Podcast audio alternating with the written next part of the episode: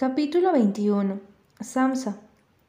Para compensar la última multa que Raven se ganó por ir medio desnuda por la calle, lo cual pasó la semana pasada, aunque yo me he enterado hoy por la carta que ha llegado al motel, me he puesto un jersey de cuello alto y los pantalones más anchos que he encontrado en mi armario, unos de chandal grises que no usaba desde el instituto Estoy sentada en uno de los tres asientos de plástico de uno de los bancos de la sala de espera del ayuntamiento. Tengo los brazos cruzados y un libro en las manos. La Metamorfosis de Franz Kafka. Hay que decir que, comparado con el glamour y la luminosidad de las fiestas del señor Gatsby, leerlo es como meter la cabeza en una madriguera, pero aún así me gusta. Además, no podría leer otra cosa ahora mismo. El ambiente oscuro de la Alemania de 1915 encaja a la perfección con mi estado de ánimo cuando tengo que venir con Raven a pagar una multa para asegurarme de que cumple con todo el papeleo a tiempo. Eso sí, lleva ahí dentro más de media hora y ya me canso de esperar. Miro de reojo por la ventana que está a mi derecha. Al otro lado de esta calle está la comisaría B donde trabaja el padre de Simón. He de reconocer que me he puesto su chaqueta porque pensé que podría cruzármelo al venir aquí, y después de una semana ya es hora de devolvérsela. Pero ahora pienso que no quiero avergonzarlo si alguien me ve con su ropa y lo reconoce. Además, no quiero deshacerme de ella antes de que pierda todo su olor. ¿Es eso raro? La verdad es que mi cabeza suena hasta siniestro pero no puedo evitarlo. Supongo que mientras no lo diga en alto, no quedaré como una rarita, y él no pensará que estoy loca. Un hombre grande entra a mi campo de visión y levanto los ojos. La verdad es que nunca pensé que me sorprendería tan gratamente el ver esa papada bailona. Estiro la espalda, y al parecer mi bote en la silla es tan exagerado que basta para llamar su atención. También parece sorprendido, pero luego me mira de arriba abajo y sonríe. Hombre, Rubita, ¿cómo tú por aquí? Cuando me aburro en casa vengo a sitios así para pasar el rato. Sorprendentemente después de eso le sonrío y me sale de forma espontánea. Es una multa, ¿verdad? Tú eres la hermana de la... Eh... Vale, retiro lo dicho. Pongo los ojos en blanco y frunzo un poco el ceño y eso, por suerte, lo corta. Bueno, da igual, pero qué curioso. Creía que últimamente estabas todo el día con ese granujilla de Simón. Es lo que dice su padre, al menos. ¿Que yo digo qué? Un hombre bajo y musculoso entra y reconozco la cara amable, de ojos azules de la última vez. El jefe de policía sonríe, pero eso solo consigue ponerme nerviosa. ¿Qué hace el padre de Simón aquí? Mierda. Inmediatamente pienso en Raven, en que lleva millones de años ahí dentro y que puede volver en cualquier momento, lo que significa que él la verá, y al verla es probable que recuerde lo que el Bocazas de Duncan dijo de ella. Y no sé qué voy a hacer si el padre de Simón se da cuenta de que soy la chica que queda siempre con su hijo y empiece a mirarme como bueno, como si fuera como Raven. No sería capaz de prohibirme verlo o algo así, ¿no? Anda, hola, dice con un tono alegre, algo sorprendido, al clavar los ojos en mí. Tú eres... ¿Cómo te llamabas? Eres la amiga de Simón, me acuerdo. Viniste a casa un día. Hablaba de ti constantemente. Te llamas... Espera, lo sé. Valeria. Valeria Miles. He venido... Valeria, exacto. Lo sabía, de verdad. Lo siento, soy un negado para los nombres. Sonríe amablemente. Qué casualidad que estés aquí, porque quería hablar contigo. ¿Conmigo? No, no. Mierda, mierda, mierda, mierda. Abro la boca para explicarle que yo soy buena y que me gusta estar con Simón porque él me hace mejor y que no le haría nada ni pretendo ser una mala influencia para él, pero no puedo. Miro a la puerta de dentro y luego discretamente a la que va a la calle. Solo va a ser un momento. Insiste con esa expresión amable. Trago saliva y asiento sin mirarlo. ¿Me va a preguntar por ella? ¿Me va a decir que no quiere que la hermana de una prostituta se junte con su hijo? ¿Es eso? Duncan se va y el jefe se acomoda en el primer asiento del banco. Yo me quedo en el segundo, nerviosa. Estás aquí por tu hermana, ¿verdad? Ahí está, eso era. Me encojo de hombros, intentando parecer indiferente, y él asiente como si fuera la respuesta que esperaba. La hemos visto ahí dentro. Parece que Duncan la ha reconocido de un par de veces. Maldito Duncan y maldita Raven por ser tan despampanante y atraer la atención de todos los hombres con los que se cruza. Eso también. Valeria, ¿cómo es que una chica tan joven tiene que venir a encargarse de transacciones como estas con su hermana? Porque la tarjeta es mía, está a su nombre, porque soy menor y eso en el banco no puede ocultarse, pero el dinero que contiene es mío y tengo que vigilarla para que no le dé por hacer tonterías. Bueno, para eso están las hermanas, ¿no? Para lo bueno y para lo malo. Quería acompañarla. Es gracioso, porque lo que acabo de decir salió de la boca de Simón un día. Él asiente y sonríe. Tiene una cara increíblemente amable para ser un brutal agente de la ley, como llama Raven a todos los policías. Sin embargo, no puedo seguir mirando esos ojos azules tan buenos, porque el carnet que traigo, por si acaso, me quema en el pantalón y ni siquiera yo puedo creerme las cosas que a veces tengo que hacer por Raven. Aunque no quería hablarte de eso, quería hacerlo de Simón. Sé que, bueno, sé que han estado viéndose. Me pongo tensa y lo miro, seria. No sé lo que le has hecho. Yo no le he hecho nada. Me apresura a contestar. Sonríe de nuevo. No estaba diciendo que hubieras hecho algo malo, tranquila. Solo quería decirte que está más animado desde que te conoce. Tuvo un par de desengaños el año pasado y bueno, ya no se pasa el día cantando baladas deprimentes. Así que gracias. Ah, está más animado. ¿Por mí? Creo que son un poco mayores como para que diga esto, pero me alegro de que haya hecho una amiga. Valeria, gracias por ayudarlo. Lo miro sin pestañear. Se está equivocando de cabo a rabo. ¿Ayudarlo? ¿Yo a él? ¿Cuándo ha pasado eso? ¿No sabe que todo va al revés, que yo soy la que he sido ayudada y la que ha mejorado desde que lo conoce? No debería estar dándome las gracias a mí, sino yendo a hablar con su hijo y felicitándolo por haber sacado a alguien de un pozo. Yo no he. yo no he hecho nada. A lo mejor no te has dado cuenta, y está claro que conociendo a mi hijo, él no te lo dirá. Pero créeme, no te lo diría si no fuera cierto. En serio. El brillo de los ojos del padre de Simón se parece misteriosamente al de los suyos, y supongo que al fin y al cabo la pasión y la bondad no son cosas que tengan tanto que ver con la genética. Asiento despacio, aún no demasiado convencida, porque no creo que nadie pueda animar a alguien si no es capaz de animarse a sí mismo primero. Así que supongo que las cosas han ido justo al revés de lo que él piensa. No me molesto en corregirlo. Unos segundos después, Raven sale con auténticos pasos de supermodelo Llevo unas botas de tacón hasta el muslo, unos pantalones muy, muy cortos y un top que sustituye su sujetador y le tapa lo justo y necesario. Creo que es la primera vez en mi vida que siento auténtica vergüenza porque alguien ve a mi hermana y nos relacione. El jefe arquea las cejas. No es por nada, hija, pero tienes cara de venir mucho por aquí.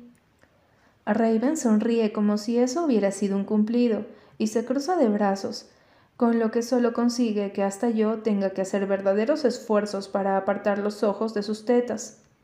Agacho la cabeza, abochornada. ¿Está intentando ligar conmigo, agente?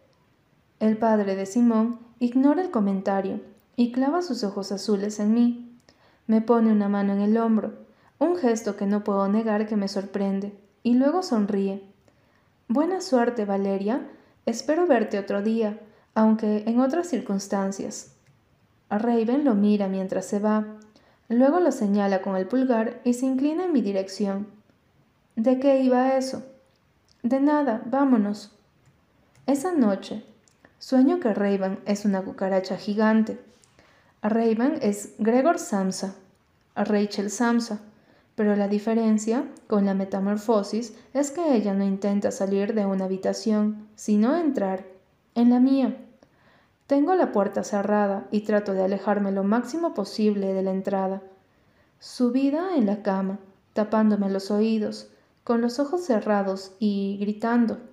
Ella da golpes tres cada vez, y su voz me llama, Valeria, Valeria, Valeria, pidiéndome que la deje volver y yo querría hacerlo, de verdad que sí, pero sé que no es Rachel, ni siquiera a Raven, que solo es una cucaracha gigante con diminutos ojillos negros, saliva oscura y malas intenciones.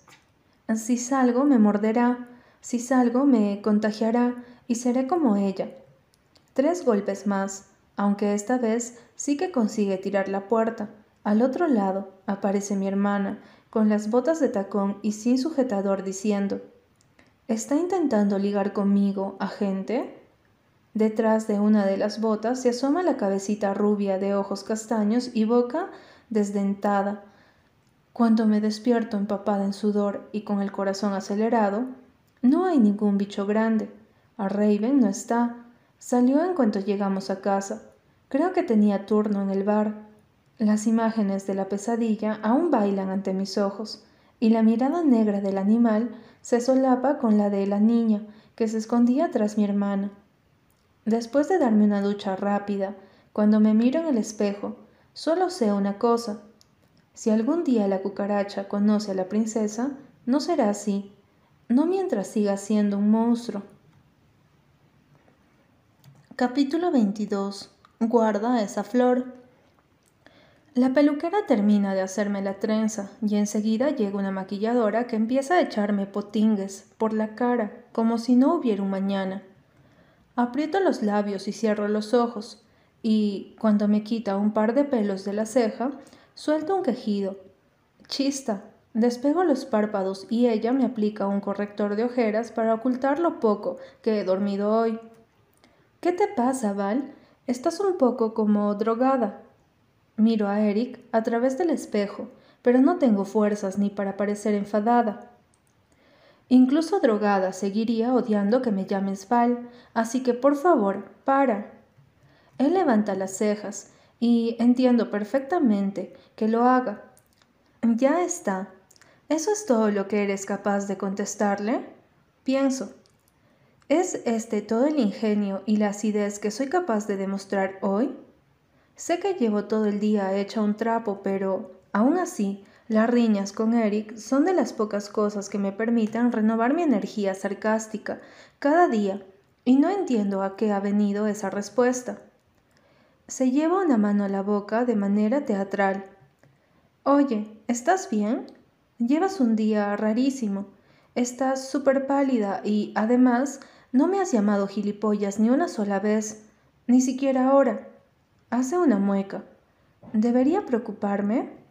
En vez de poner los ojos en blanco, sonríe un poco, porque parece mucho más fácil. La maquilladora que está concentrada en mi cara, sin embargo, suelta un gruñido. Eric, no le hables. Intento que esté guapa, y si se ríe no me dejas. Está guapa sin tanto maquillaje. Te estás pasando con lo de resaltar sus pómulos, ¿no crees, Amelia? Cállate, contesta ella. Alejandro quiere rostros angulosos y ojos redondeados, y eso es lo que estoy haciendo. ¿Tienes que criticar siempre mi trabajo? Mientras estás poniendo morritos, yo no voy a decirte que pareces una drag queen. Bueno, pero sería tu drag queen. Eric le guiñó un ojo y ella suelta un suspiro de frustración. Ah, déjame en paz. No, pero ahora en serio, has convertido en un árbol de Navidad a Valeria. Oh, has podido decirlo entero sin lesionarte la lengua. Felicidades. Me burlo, sonriendo otra vez. Cállate, Valeria. No muevas la boca. Qué agresiva, dice Eric con un tono simpático. Es bastante extraño que pase esto, pero a la vez tiene su lado divertido. Me fijo en el espejo para ver qué hace Amelia y me sorprendo cuando veo que no se diferencia demasiado del maquillaje que podría ponerme yo un día normal. ¿Puedes explicarme cómo es que estás tardando tanto cuando en mi casa me maquillo en cinco minutos? Protesto. Que te calles. Esto es arte, no una chapuza de barrio vejera. ¿Sabes? Saca los labios. Hazme el favor. ¿Siempre los tienes tan cortados? ¿Acabas de llamarla barrio bajera en su cara? Por su expresión, diría que Amelia, la maquilladora, está a punto de matarlo aunque está claro que Eric lo ha hecho a posta. Lleva así todo el rato. Parece realmente divertido con sus reacciones, como si fuera un niño pequeño y solo quisiera chincharla. En mi cabeza empieza a sonar el típico los que se pelean se desean, que canturreábamos en el cole cuando éramos pequeños. Pero, sea lo que sea lo que pase en realidad entre esos dos, me alegro de que me defienda cuando yo no puedo hablar, aunque sea parte de un intento de cortejo extraño. Ella, por supuesto, no se corta un pelo al contestar. Creo que voy a llamar a alguien para que te retoque las cejas con las pinzas. ¿Sabes? Las tienes un poco... ¿Cómo te diría? salvajes. Golpe bajo, pienso. Esto es tan entretenido como ver un partido de tenis. Ahora, él entrecierra los ojos. Vale, pues yo voy a decirle a Alejandro que estás usando base de la marca blanca que venden en el supermercado. Ya verás qué gracia le hace. Con un suspiro y un gesto agotado con los brazos, Amelia, la maquilladora, se rinde. Deja todas las cosas en la mesa de mala manera y se va del camerino, dando un portazo a su espalda. Eric ha ganado, pero no parece especialmente contento por la forma en que mira la puerta y luego, con un suspiro, vuelve a centrarse en su imagen en el espejo. Por suerte, a Amelia le ha dado tiempo a resaltar mis pómulos y a redondear mis ojos, de una forma más que decente. Giro la cara hacia él, sonriendo. He de reconocer que eso ha sido gracioso. ¿Soy yo o estás más majo que otros días? ¿Es que ella te pone de buen humor? Él también sonríe, ¿Qué va? Es por ti. Es porque hoy no parece que tienes un palo metido por el culo. Cuando te tranquilizas, el mundo se tranquiliza contigo. Y luego me llaman barrio bajera a mí. Hay que ver. No, creo que definitivamente hoy estás más simpático que otros días. Tal vez deberías ir a que te lo miraran o poner una solicitud para que Amelia se pasara por aquí más veces. Se ríe y sacude la cabeza y su pelo de punta. Idiota, tú tampoco eres tan horrible, supongo. Se echa hacia adelante para mirarse más de cerca en el espejo. ¿Crees que necesito que me retoquen las cejas? Tienes unas cejas bonitas. Él se da la vuelta y me mira con expresión sorprendida. Pero no lo he dicho yo. Levanto las manos y sacudo la cabeza antes de darme la vuelta para ver de dónde ha salido esa voz aguda e infantil. Es raro, porque desde que ha salido Amelia no hemos oído entrar a nadie. La niña de Alejandro, de Rachel, está ahí y me da un vuelco el corazón. Su sonrisita desdentada, en lo único que veo en un primer momento. El asombroso parecido me ha sorprendido otra vez, pero es que es inevitable. Anda, Mel, mocosa. Eric sonríe cuando la ve. ¿Qué haces aquí? Ella vuelve sus ojitos, que habían estado mirándome, hacia él. He venido con papá. No me deja quedarme sola en casa. Con razón, serías capaz de montar un caos tremendo. A pesar de la acusación, hay mucho cariño en las palabras de Eric. ¿Qué le ha pasado a Bob? Tenía una reunión de mayores, por eso he venido a ver los vestidos de hadas. Y tan de hadas, pienso. La colección que vi se pasó meses terminando está compuesta de piezas de tela suaves y ligeras, sobre todo faldas y vestidos ajustados en el pecho, que llegan a las rodillas. Algunos conjuntos se parecen al vestido de campanilla en la versión de Peter Pan de Disney, que tantas veces vi de pequeña. Todos son diferentes, claro, y luego también está lo que lleva Eric y el resto de los chicos, que yo describiría como de niño perdido. En conjunto parece que vamos disfrazados de bosque encantado. Estoy segura de que te va a gustar, Mel, dice Eric dulcemente. La niña abre mucho los ojos y luego sonríe, como si eso fuera lo único que necesitaba que le dijera. Tiene una cara preciosa. No puedo dejar de pensarlo, ni de mirarla. Va a empezar a parecer hasta raro. Eh, chicos, ¿no habrán visto por aquí a... Oh, una chica con unos enormes cascos en las orejas y una carpeta en los brazos se queda parada en la puerta, y al ver a la niña parece aliviada. Ah, vale, genial, aquí está. Se acerca a ella y extiende la mano libre para que se la coja. Venga, vamos, nena, antes de que tu padre se ponga más de los nervios. No quiero ir contigo. Mel hace un pucherito, y sí, eso es suficiente para que mi corazón se derrita. Puede quedarse aquí si quieres. Salto, intentando parecer convincente. No, Alejandro la quiere donde pueda echarle un vistazo de vez en cuando. Además, nos mira de arriba abajo. A ustedes también estaba llamándolos. ¿Están listos? Creo que les toca en breve. Los demás ya están esperando a que acaben de ajustar los focos. La sala de fotografías parece un bosque cuando entramos y no solo por el croma, sino por el estrafalario decorado que hay por todas partes. Esta vez Alejandro se ha esmerado en exprimir el presupuesto hasta el último detalle. Dan ganas de acercarse a él y decirle que estás orgulloso de lo que ha conseguido. Se nota bastante la de tiempo que ha dedicado a ver películas de dibujos animados y animalitos salvajes, con Mel. Pero supongo que los encierros creativos funcionan así. Sacas la inspiración de donde sea. Aprovechas para pasar el tiempo con una hija y dejas que ella te ayude un poco a diseñar. La técnica nos lleva junto a Vi, que levanta la vista solo un segundo y, cuando comprueba que Mel está con ella, vuelve a revisar unas notas.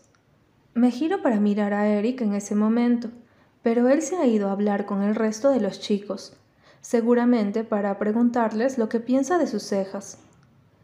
Alejandro, dice la chica con tono algo cansado. Un momento, cielo. No, Alejandro, no puedo quedarme con la niña, entiéndeme. Ella se cruza de brazos, aún con la carpeta, pero él no levanta la vista de lo que quiera que esté haciendo sobre el papel. Después de unos segundos insiste. ¿Me estás escuchando, Alejandro? Espera un segundo, cariño, ahora no puedo. Miro a Mel y ella levanta la cabeza para devolverme la mirada. Se encoge de hombros como si dijera, no tiene remedio, pero a mí me da igual. Y yo sonrío un poco. Mira, me voy, dice finalmente la chica, suspirando como si acabase de escapársele lo que le quedaba de paciencia. Lo siento, pero no puedo hacer de canguro. Cuando ella empieza a alejarse, Vi se da la vuelta y pone una mueca triste. Pero, ¿a dónde vas, mujer? Tengo que trabajar, Alejandro, lo siento. Si quieres una niñera, contrátala. Vi deja caer los brazos desolado y un segundo después empieza a mesarse la barba de forma nerviosa y mira a los lados con impaciencia. Los preparativos están casi listos y aunque todos están más o menos tranquilos charlando, se nota que el murmullo va creciendo a medida que el tiempo pasa. Al verlo tan agobiado, la voz se me escapa sin querer. ¿Quieres que me quede yo con ella mientras espero mi turno? Me muerdo el labio al decirlo, sobre todo cuando él se gira y me mira como si no me hubiera visto allí antes. No me importa. Tiene una ceja tan arqueada que no puedo evitar recordar una foto de Dalí que vi en un cartel de una exposición en su honor hace unos meses, cuando la trajeron a la ciudad ¿Lo dices en serio? ¿Lo harías? Sus ojos azules se abren mucho y empiezan a brillar como lo han hecho los de su hija hace un rato. Luego sonríe, aunque con tanto vello facial casi ni se nota. Sí, claro, sin problema. Miro hacia abajo. La boca de Mel tiene una forma de O. ¿De verdad? exclama emocionada. Que sí, sonrío. ¿Y puedes pintarme los ojos como los llevas tú? Eh, nada de maquillaje hasta los 16, jovencita. Alejandro vuelve a mirarme y me agarra de las manos en un gesto muy repentino. Muchas, muchas gracias, Valeria. Me has salvado la jornada, de verdad. Te llamaré cuando te toque. Y entonces se va corriendo con la capa, a lo Drácula que lleva hoy al viento, y todas las notas que están tomado en los brazos, saltando de un lado a otro entre la gente que trabaja en la sesión. Con un saltito, Melanie se pone a mi lado y me agarra de un brazo. ¿Y peinarme? ¿Puedes peinarme? ¿Quieres que te haga una trenza como la que llevo yo? Sí, sí. Vamos, corre. Mel me sigue cuando vamos a los camerinos a por gomas y horquillas. Volvemos y hasta cuando les pregunto a unos técnicos dónde podemos ponernos para no molestar. Nos quedamos en una esquina, al fondo, y le trenzo el pelo rubio y brillante. No tarda ni dos minutos en empezar a contarme que acaba de entrar en el cole de los mayores y que es la más lista de su clase porque es la que tiene la letra más bonita y la que mejor lee. Cuando acabo la trenza, voy corriendo a buscar un folio y un boli y le pido que me escriba algo. Llena la hoja de Melanies, Valerias. Luego le digo que es con una V y lo corrige. Y papás. Yo dibujo caras sonrientes y flores, y ella dice que le gustan las que llevan el pelo. En realidad no son flores de verdad, son horquillas diseñadas de la colección. Como supongo que no pasará nada porque falte una, me la quito y se la pongo junto a la oreja para retirarle un poco del flequillo de la cara. Se pone tan contenta que empieza a dar palmas, y yo no puedo dejar de sonreír. Cuando levanto la cabeza, un buen rato después, veo a Vi muy cerca de nosotras pasando la vista de la una a la otra y con una expresión que no sabría definir muy bien, aunque lo que hay en su cara es una sonrisa por muy sorprendido que parezca, también se le ve encantado, y supongo que eso es bueno. Hola, saluda cuando se da cuenta de que lo he visto. Papá, ¿has visto mi pelo? Acá es Chuli. Yo también soy un hada. Tú eres la princesa de las hadas, cielo. El tono y la expresión de cariño de Alejandro me pinchan el pecho y tengo que apartar los ojos de ellos porque por alguna razón no lo soporto. ¿Vas a sacarme fotos a mí también, papá? Puede que luego. Valeria, ¿vienes? Te toca ya. Me pongo de pie y compruebo que tengo bien el vestido. Luego miro a Mel. Después te veo, ¿vale? Le digo, dándole una leve palmadita en la cabeza. Ella me sonríe y de nuevo me contagia el buen humor que parece irradiar por cada uno de sus poros. Esa sensación me dura durante toda la sesión y, al final, tengo que reconocer que he estado mejor que nunca. Cuando estoy a punto de irme, Alejandro aparece en el pasillo y da un silbido para llamar mi atención. Me giro y espero con el abrigo a medio abrochar hasta que llega a mi altura. ¿Pasa algo? Miro detrás de él, pero no hay nadie. Y Mel, me dedico una sonrisa sincera. Se ha quedado dormida. Debe de estar agotada de todo el día. Quería darte las gracias por haberle echado un ojo hoy, Valeria. No ha sido nada. Soy muy consciente de que te has quedado tiempo extra aquí, aunque me está mirando fijamente como si eso hubiera sido algo malo y debiera confesar un crimen. Yo consigo aparentar indiferencia y tan solo me encojo de hombros. Al cabo de unos segundos sonríe de nuevo, esta vez como si eso le hubiera hecho gracia, y luego sacude la cabeza. Bueno, da igual. Quería darte una cosa como agradecimiento. Toma, guárdalo. Me agarra de una mano y me pone algo dentro. Cuando la abro, veo que es la horquilla de la flor, la que le he colocado antes a Mel en el pelo. Pero, ¿no forma parte de la colección? Pregunto sorprendida. Soy el jefe y la he diseñado yo mismo, así que creo que no tendrás problemas quedándotela. Sonrío agradecida ¿Por qué me la das? Ahora es él quien se encoge de hombros. Simplemente me apetecía. Guárdala. Nos quedamos unos segundos en silencio, mirándonos. Hay algo extraño en él hoy. No malo, simplemente diferente. Le sonrió y él también a mí. Vale, gracias Alejandro.